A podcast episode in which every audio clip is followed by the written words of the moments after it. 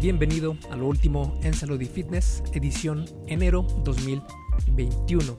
En esta edición eh, vamos a hablar sobre eh, suplementos como por ejemplo los probióticos. Se ha encontrado que podrían mejorar la capacidad cognitiva en un estudio. De hecho se ha encontrado también en otros, pero este es un estudio más reciente. También los riesgos de la suplementación en la juventud y en niños. Eh, vamos a hablar sobre un estudio bastante nuevo sobre cómo los lácteos pueden ayudar o no a que subas de peso. También una razón del por qué los niños no deberían ayunar. Y también temas sobre ejercicio, como por ejemplo cuánto ejercicio necesitas hacer para compensar un día de estar sedentario casi por completo. También vamos a ver temas sobre la vitamina D y cómo puede reducir el riesgo de un cáncer avanzado, pero no en todas las personas. Eh, así que vamos a hablar de estos temas en esta edición de enero del último en salud y fitness, que eh, es este, esta sección del podcast donde cada mes, a finales de mes por lo general, trato de hacer una recopilación de los estudios más nuevos que han salido sobre salud y fitness para que estemos todos actualizados y así pues tengamos mejor información. Recuerda que este episodio del podcast y todos los, demás son traídos a ti por Fase 1 Origen, mi videocurso sobre salud y fitness para aquellas personas que están comenzando en esto de transformar su físico. Y específicamente Fase 1 Origen es ideal para estas personas porque te va a enseñar lo básico, como lo mínimo necesario para ver resultados con el mínimo esfuerzo requerido, además de que no necesitas ir a un gimnasio, porque en la investigación que hice antes de producir este curso, pues eh, pregunté a muchas personas, hice encuestas y la mayoría me decía que sí quería transformar su cuerpo, pero o no tenía los hábitos necesarios para lograrlo, o bien no querían ir al gimnasio. Así que lo que hice, bueno, entre otras cosas, como por ejemplo que no querían dejar de comer sus alimentos favoritos, que no querían estar a dieta, etc. Entonces lo que hice fue tomar todo eso y poner el conocimiento adecuado que te abre los ojos a la, respuesta de estas preguntas, de estas dudas y de estas frustraciones también, porque al final de cuentas, tal vez muchas veces sí sabemos qué hacer, pero lo que no podemos hacer es realmente hacer esas cosas. Así que en este video curso, fase 1 origen, lo que hice fue darte las opciones para que veas cómo puedes perder peso sin ir al gimnasio, sin llevar una dieta, una dieta rigurosa y sin dejar tus alimentos favoritos. Así que por eso fase 1 origen es ideal para estas personas y únicamente necesitas dos piezas de equipo para tener en casa que son muy baratas. Puedes encontrarlos, de hecho, en cualquier eh, supermercado los encuentras eh, por lo general. Y si no, pues está Amazon, que puedes encontrar lo que quieras. Y es muy económico estos dos eh, piezas de equipo. Lo único que necesitas. Y tienes un gimnasio en casa, prácticamente. la idea es que con fase 1 origen llegues a un nivel en el cual ya te sientas cómodo, capaz y ansioso de ir a un gimnasio después, a, los meses de, haber comenzado. Y em, que ya hayas disminuido tu porcentaje de, grasa corporal o bien que hayas aumentado de músculo. Todo esto entrenando desde casa. Eh, obviamente puedes utilizar fase 1 origen por todo el tiempo que tú quieras, pero te vas a dar cuenta que conforme más vayas avanzando, eh, más ganas te dan de ya ir a un gimnasio.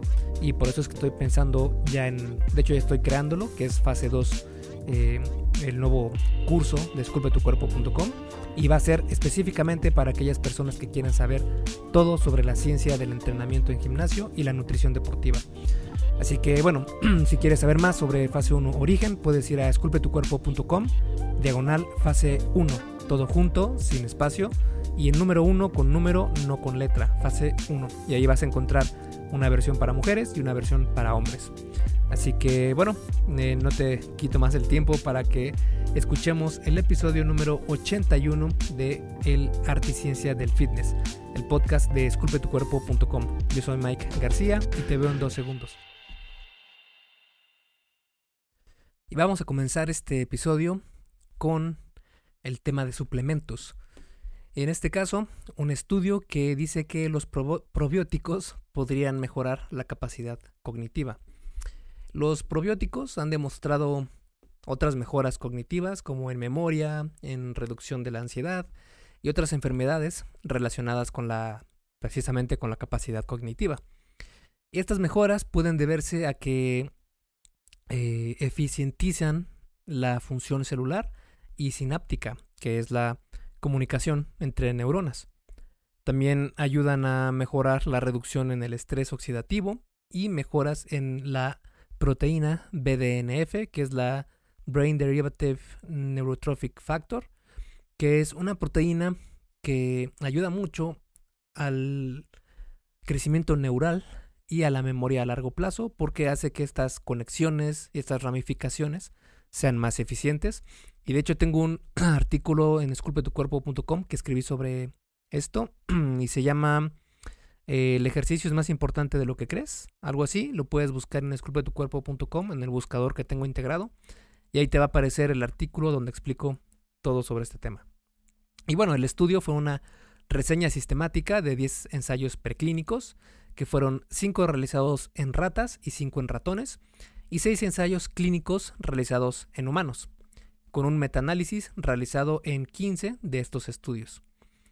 La mitad de los participantes tenían Alzheimer, la otra mitad tenía algún otro impedimento cognitivo, y los rangos de edad estuvieron de los 50 a los 100 años de edad.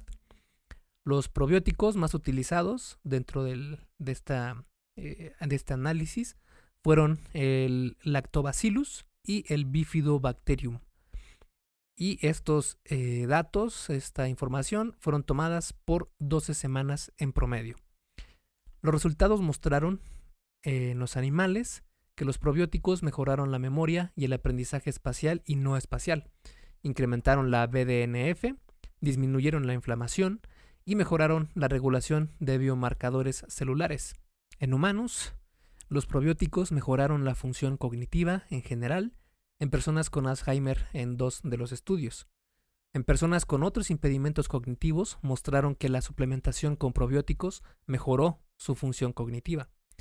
El metaanálisis realizado mostró un efecto significativo de los probióticos en la función cognitiva en general y en los niveles de BDNF. Y por eso es que cada vez vemos más cómo esta relación entre nuestra microbiota intestinal es de mucha importancia para todo el organismo, porque también está relacionado con algunas enfermedades. Y em, pues en este caso también nos muestra cómo afecta también a nuestro cerebro y a nuestra capacidad de cognición. Así que eh, es muy importante seguir teniendo en cuenta nuestra microbiota intestinal y ojalá que en los próximos años se vaya desarrollando todavía más eh, nuestro entendimiento sobre este tema. El siguiente tema habla sobre los riesgos de los suplementos en la juventud.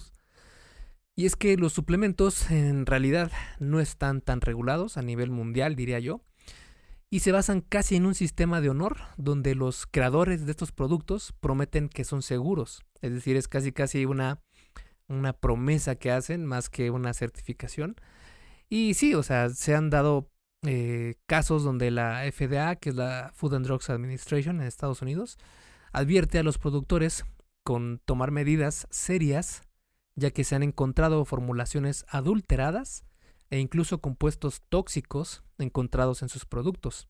Aún así, muchos de estos suplementos se pueden encontrar sin ningún tipo de restricción, y esto es completamente normal en todas las tiendas de suplementos del mundo. Y por eso es que yo por lo general recomiendo que si vas a probar un suplemento nuevo, no lo hagas con alguna empresa que tenga algún nombre eh, patito, algún... Eh, o que no sea de renombre, que no sea de una empresa muy grande, o bien que no sea, no provenga de alguien o algo, alguna empresa de la cual no confíes, porque no sabemos qué le están poniendo a estas a estos productos y, e incluso puede ser que estos productores tengan las mejores de las intenciones, las marcas de estas de estos suplementos, pero no se preocupen por tener estándares de calidad altos y lo que hacen es pedir sus insumos, su producción en empresas chinas o se van por el costo y buscan que sean productos muy muy baratos para que obtengan mayor margen de ganancia y así dan productos basura que incluso pueden ser problemáticos para la salud, pero ellos van a tener mucha eh, eh, ganancia de estos productos. Y por eso es que por lo general no recomiendo que pruebes uno y otro y otro y otro y otro suplemento porque estos productores por lo general no son los más adecuados. Pero bueno, dicho esto, ¿qué efectos puede tener en niños, adolescentes y adultos jóvenes el uso de estos suplementos sin ningún tipo de, de restricciones? Este fue un estudio observacional, que recordemos que los estudios observacionales no muestran una experimentación o algo controlado que hayan hecho en un estudio, sino que lo que hacen es precisamente observar qué hay en la mayoría de la población y buscar algún tipo de relación entre dos factores. Y por eso es que no es un tipo de estudio o un análisis que sea de mucha jerarquía en la pirámide de evidencia científica, pero de alguna manera es como el primer paso que nos puede decir hacia dónde debemos dirigir el estudio posterior que se pueda realizar sobre ese tema.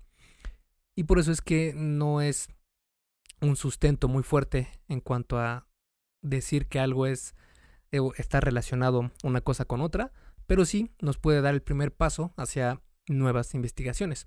Y en este caso fue un estudio observacional que investigó los reportes de eventos adversos en suplementos alimenticios desde enero de 2004 hasta abril de 2015 en Estados Unidos. Las categorías de suplementos registrados fueron para la pérdida de peso, limpieza de colon, ganancia de músculo, función sexual, energéticos, entre otros. Midieron su efecto en niños de 0 a 11 años, en adolescentes de 12 a 17 años y en adultos jóvenes de 18 a 25 años.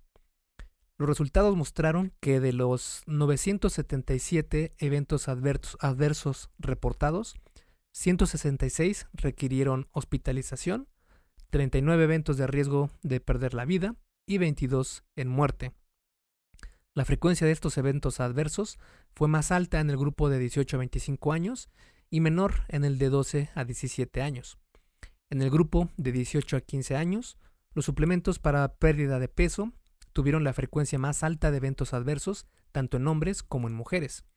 En hombres de 18 a 25 años se reportaron más casos adversos con suplementos para construir músculo, de limpieza de colon, de función sexual y energéticos.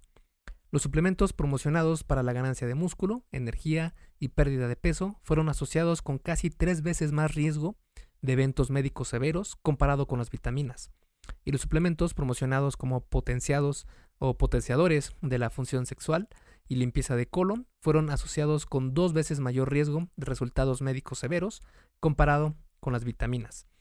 Como puedes observar, este estudio observacional tiene un poco más de lógica porque hubiera sido mucho más difícil eh, tratar de investigar absolutamente todos a todas las personas que consumieron algún tipo de suplemento, sino que lo que hicieron fue irse a las dependencias de salud y ver qué es lo que estaba pasando y por qué habían ingresado estos pacientes. Y cuando estos pacientes decían que habían consumido algún tipo de suplemento, pues ahí anotaban esto en el en, dentro del estudio observacional y se hizo los datos así. Entonces aquí podemos ver cómo es que los suplementos y en especial aquellos que no son que no están avalados por eh, todas las pruebas estas de laboratorio y que tengan todo en regla, pues no son una buena opción. Y peor aún si es en lugares donde no son recomendables eh, la compra de estos suplementos, como eh, si algún amigo tuyo te lo vende y no sabes de dónde es, si la empresa de la cual la cual produjo este suplemento no es de renombre, no es conocida, no tiene un sitio web, no tiene, eh, no tiene un equipo de científicos o de doctores o de médicos, nutriólogos que avalen esta información, que avalen cómo hicieron esto, este producto, pues mejor pasa de ese suplemento y busca uno que sí tenga todas estas características. Pasando ahora a temas de nutrición, vamos a hablar sobre un estudio nuevo que dice que eh, los lácteos podrían hacer o no que subas de peso, y lo hace en forma de pregunta. Y es que eh, muchas personas evitan los lácteos por este miedo de que se piensa que pueden hacernos subir de peso por alguna manera mágica. Y eh, en este estudio fue una revisión de reseñas sistemáticas y un metaanálisis de este tema, que son los, las dos cúspides que tenemos ahora en cuanto a evidencia científica se refiere, están al tope de la pirámide y es lo más confiable en cuanto a resultados y evidencia científica. Y aquí incluyeron seis reseñas sistemáticas y su eh, metaanálisis con 47 estudios asociados a este. Encontraron que cuando se consumió lácteos, se redujo la masa grasa, la, circunferencia de la cintura, el peso corporal y también se incrementó la masa magra. Es decir, lo ideal de los dos mundos. Se perdió tanto grasa corporal, peso y también se incrementó la masa magra, en este caso, que es la todo el peso, la masa que tiene tu cuerpo que no es grasa. Puede ser no solamente músculo, puede ser músculo, puede ser glucógeno, puede ser agua, puede ser eh, densidad ósea, pueden ser muchas cosas, pero digamos que es magro, no tiene grasa. Dicho esto, eh, cabe aclarar que en las intervenciones sin restricción de energía, es decir, que no hubo un déficit calórico, que no estuvieron en un régimen de pérdida de peso con menor cantidad de alimento consumido, no hubieron estos efectos. De hecho, se encontró que si no hay déficit, los lácteos pueden aumentar el peso corporal. Y esto no es de extrañarse para nada, como me has oído decir en este podcast eh, y también en mi blog esculpetucuerpo.com. Las calorías son todo para perder, mantener o ganar tu peso, porque así lo han demostrado cientos de estudios a lo largo de cientos de años también. Y esto no hay duda, no hay argumentación en contra de esto, es algo comprobado científicamente y que es irrefutable completamente. Las calorías es lo que provoca la pérdida, mantenimiento o ganancia de peso, no hay más. Así toma, eh, tomes leche, así tomes refrescos, así tomes cerveza, así comas hamburguesas de las más eh, tapa arterias, así como pizza, así como ensalada, todo es calorías en cuanto a pérdida o ganancia de peso. Y en cuanto a salud, bueno, ahí sí ya entran otros factores mucho más importantes, como consumir macronutrientes adecuados para tu eh, físico, que consumas los, las fuentes de grasa más saludables, que evites las grasas trans, que evites comer alimentos demasiado cocidos o quemados, etcétera. Muchas, muchas otras cosas entran ya en, en, el tema este, pero para bajar de peso únicamente calorías es lo que debes estar enfocado al 100%.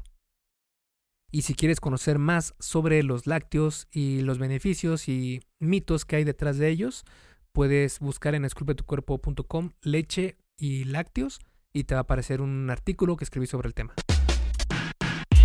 Hey, rápidamente, antes de seguir con el episodio, ¿me harías un favor? Si te está gustando lo que estás escuchando en este podcast, ¿puedes compartirlo en tus redes sociales? Basta con que tomes una captura de pantalla o te tomes una foto y compartas la publicación en Facebook, Instagram o en cualquier otra red social mencionando el podcast El arte y ciencia del fitness. Porque simplemente con que hagas esto, que realmente no te lleva más de un minuto, me ayudas un montón a que Esculpe tu cuerpo crezca y podamos cambiarle la vida a muchas más personas. Y si haces esto, no olvides etiquetarme en la publicación para que pueda agradecerte personalmente. En Facebook estoy como blog Esculpe tu cuerpo y en Instagram como Esculpe tu cuerpo. Vale, sigamos entonces donde nos quedamos en el episodio. El siguiente estudio que vamos a analizar fue uno que analizó una razón del por qué los niños no deberían ayunar, en este caso saltarse el desayuno. El ayuno es conveniente y saludable en adultos eh, que no tienen ningún problema de salud, e incluso en algunos con problemas de salud como diabetes, por ejemplo, es, muy buena opción porque reduces eh, la carga de carbohidratos y pues esto evita un poco a estos subidones de azúcar. Eh, también para personas con o en tratamiento de cáncer porque se ha encontrado que puede potenciar los efectos del tratamiento eh, contra el cáncer. Y además también porque al evitar eh, comer por un rato, por algunas horas, no va a haber glucosa en sangre y la glucosa es el principal, la principal fuente de energía de los tumores malignos y por eso al, quitarles esta fuente de energía el tumor se ha encontrado que puede ralentizar su crecimiento y esto pues ayuda también a que pueda ser eliminado de forma más eficiente. Y bueno pero qué pasa en niños los niños deberían ayunar también. Y para esto se realizó una reseña sistemática de 33 estudios y un metaanálisis de 7 estudios investigó la relación entre los hábitos de desayuno en niños y adolescentes de entre 2 a 18 años y su ingesta diaria de micronutrientes. Se comparó a quienes se saltaban el desayuno con quienes sí desayunaban. A este tipo de ayuno intermitente se le conoce como de 16-8 porque estás 16 horas en ayuno y 8 si comes algo. Y eh, la forma más sencilla, simple y conveniente de hacer esto es saltándote el desayuno. Eh, si quieres conocer más sobre esto, puedes ir a esculpetucuerpo.com y busca desayunar o no desayunar. Y ahí hay un artículo que escribí sobre el tema del el ayuno y específicamente sobre saltarte el desayuno. Los resultados mostraron que quienes desayunaban tuvieron mejores y mayores niveles de vitamina B, C, D y A, así como mayores niveles de hierro, calcio, magnesio, potasio, zinc y yodo. Las vitaminas E y K no tuvieron correlación alguna. El metaanálisis mostró que los niños que desayunaron cereal, ya sea integral o procesado, tenían mayor consumo de vitaminas A y C, tiamina, que es la vitamina B1, riboflavina, que es la vitamina B2, que quienes no desayunaban. Y también tuvieron mayores ingestas de calcio, hierro, magnesio y potasio que quienes se saltaban el desayuno. Eh, yo sospecho también que aquí eh, muchos de estos beneficios vienen más por la leche que por el cereal, eh, especialmente el cereal procesado, que no es tan buena opción para ni para niños ni para adultos. Y bueno, también otros tipos de desayuno que no eran cereal también se tomaron en cuenta para compararlos con los que se saltaban el desayuno.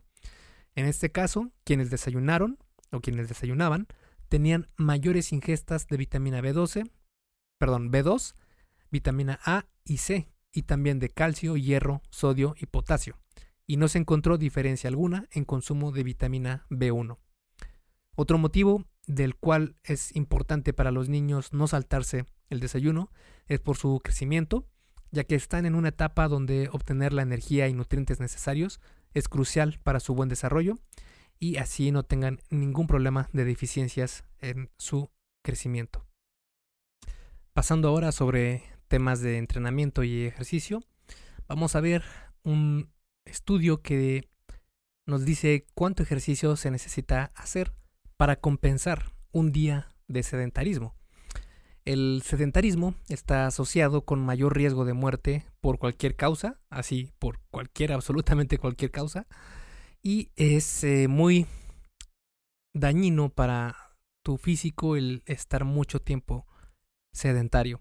Eh, si quieres saber más sobre este tema, busca Halloween en esculpetucuerpo.com con doble L Halloween y W. Y allí te va a aparecer un artículo que escribí porque eh, pasar mucho tiempo sentado puede ser problemático para tu salud y maneras de atenuar estos eh, efectos negativos. Pero bueno, aquí la pregunta sería, ¿cuánto ejercicio necesito hacer para compensar este tiempo de sedentarismo. El estudio fue un metaanálisis de nueve estudios de cuatro países diferentes, donde se incluyeron en total a 44.350 adultos, los cuales midieron su actividad física mediante acelerómetros por 4 a 14.5 años. Los resultados mostraron que, dependiendo del estudio, el tiempo de sedentarismo al día, en promedio, fue de entre 8.5 a 10.5 horas, sin contar las horas del sueño, mientras que el tiempo diario de actividad física moderada vigorosa fue de 8 a 35 minutos. Cuando el grupo con la mayor actividad física y menores tiempos de sedentarismo fue comparado con los grupos de bajos niveles de actividad física y mayor de sedentarismo, el riesgo de muerte fue más alto con el segundo grupo, es decir, con el de menor tiempo de actividad física y mayor de sedentarismo. Los participantes en el tercio de mayor actividad física moderado vigorosa, la asociación entre el tiempo sedentario y el riesgo de muerte fue atenuado, pero no completamente eliminado, mientras que el tercio del grupo más sedentario se asoció con un incremento mayor de riesgo de muerte, lo que indica que un incremento en la actividad física puede ayudar con los efectos negativos del sedentarismo. Y estos resultados muestran que mientras más tiempo sedentario eh, está asociado con un riesgo mayor de muerte y este riesgo puede ser compensado con 30 a 40 minutos de actividad moderada vigorosa al día, pero obviamente eh, no únicamente esto es lo que va a hacer que ya estés libre de cualquier riesgo de enfermedad si eres demasiado sedentario, sino que a lo largo del día trata de buscar pararte cada 25 minutos si trabajas mucho en la computadora. Puedes eh, tratar de estacionarte en algún lugar lejano cuando vayas al supermercado, por ejemplo, te estacionas lo más lejos posible para que así puedas caminar más. Eh, si vas a ir a algún edificio vertical, puedes no tomar el ascensor, sino caminar en las escaleras para eh, tener un poco más de este movimiento físico. Lo cual nos lleva al último, eh, a la última sección de este episodio del podcast, de esta edición de eh, enero 2021 de lo último en salud y fitness, donde vamos a hablar sobre la salud y específicamente sobre la vitamina D, ya que se ha encontrado que puede reducir el riesgo de un cáncer avanzado, pero no en personas con un índice de masa corporal alto. Eh, aquí el contexto es que se ha examinado los efectos asociados entre la suplementación de vitamina D3 y el riesgo de sufrir un cáncer avanzado, ya sea con metástasis o fatal, y eh, cómo se relaciona cuando se estratifica mediante el IMC, que es el índice de masa corporal. Y recordemos que el índice de masa corporal es este, esta medición que se hace con tu peso y tu altura y nos indica qué tan saludable estás dependiendo tu peso y tu altura, valga la redundancia. Y esto es conforme al promedio o a la media de la población, donde se ha encontrado que las personas son más saludables y las que no. Y si quieres saber más sobre este tema y por qué sí debería importarte el IMC, a pesar de que hagas ejercicio, a pesar de que estés con mucho músculo, porque esto eh, desfasa las mediciones de IMC, pero aún siguen siendo relevantes, especialmente para la salud. Puedes checarlo en esculpetucuerpo.com, diagonal IMC, y vas a ir directo al artículo que escribí sobre ese tema. Y bueno, en este, en este estudio se utilizaron a hombres y mujeres. Los hombres eran mayores que o igual a 50 años y las mujeres igual pero de 55 años en adelante. Los participantes no tenían cáncer al principio del estudio y el resultado principal fue la incidencia de un cáncer avanzado. Los resultados, después de 5.3 años, mostraron que 1.617 de los 25.871 participantes fueron diagnosticados con cáncer metastático. No hubo diferencia en el total de incidencia de cáncer, pero la incidencia de cáncer avanzado fue menor con los usuarios de vitamina D3. Cuando los autores estratificaron a los participantes por IMC, hubo una reducción en la incidencia de cáncer avanzado en los participantes que consumieron vitamina D3 con índice de masa corporal normal, que es lo que se considera como menor de 25. Pero no para los usuarios de vitamina D3 que tenían sobrepeso u obesidad.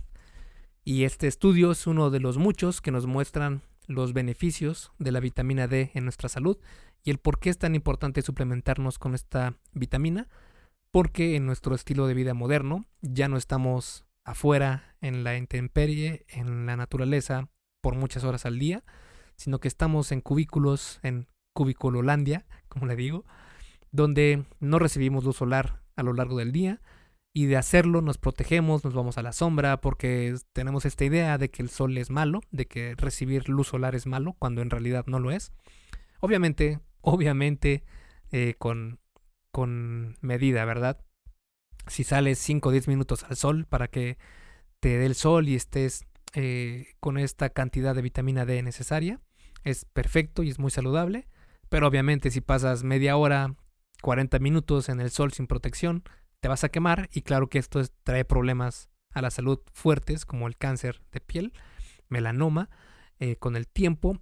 Pero eh, si, si haces regularmente baños de sol de 5 minutos, de 10 minutos máximo, es muy saludable para tu salud y créeme que es necesario en, estos, en estas épocas modernas. Así como también hemos podido observar en estudios cómo es que la vitamina D ayuda en estos tiempos de pandemia de coronavirus, porque se ha encontrado que aquellos, aquellas personas que tienen niveles de vitamina D más altos tienen menor riesgo de que desarrollen una enfermedad grave con el COVID-19. Y bueno, esto fue todo por esta edición de, de, enero 2021 de Lo Último en Salud y Fitness. Y espero que te haya sido de mucha ayuda y que te haya parecido interesante. Esculpe tu vida, comienza con tu cuerpo. Y hasta aquí el episodio del podcast de hoy. ¿Te gustó? Si es así, déjame una calificación y tu opinión en Apple Podcast. Es muy sencillo y no te lleva mucho tiempo. Con esto me ayudas a que el podcast suba en el posicionamiento de Apple y así podamos llegar a más personas. Si tienes alguna duda o sugerencia, puedes mandarme un email a contacto. Veo absolutamente todo lo que me llega al mail y respondo personalmente a todos. Puedo tardarme un poco por la cantidad de mensajes que recibo al día, pero ten por seguro que sí te responderé. Gracias por escuchar el podcast del arte y ciencia del fitness y espero haberte ayudado a aclarar algunas de tus dudas. Y antes de irnos, si te gustó el episodio, entonces probablemente también te gusten las rutinas que hice para gimnasio enfocadas a aquellas personas que solo tienen tiempo de ir uno o dos días a la semana. Son completamente gratis y hay una versión para hombres y otra para mujeres. Puedes bajarlas en esculpetucuerpo.com diagonal ocupado. Así que me despido y nos vemos en el siguiente podcast. Thank you.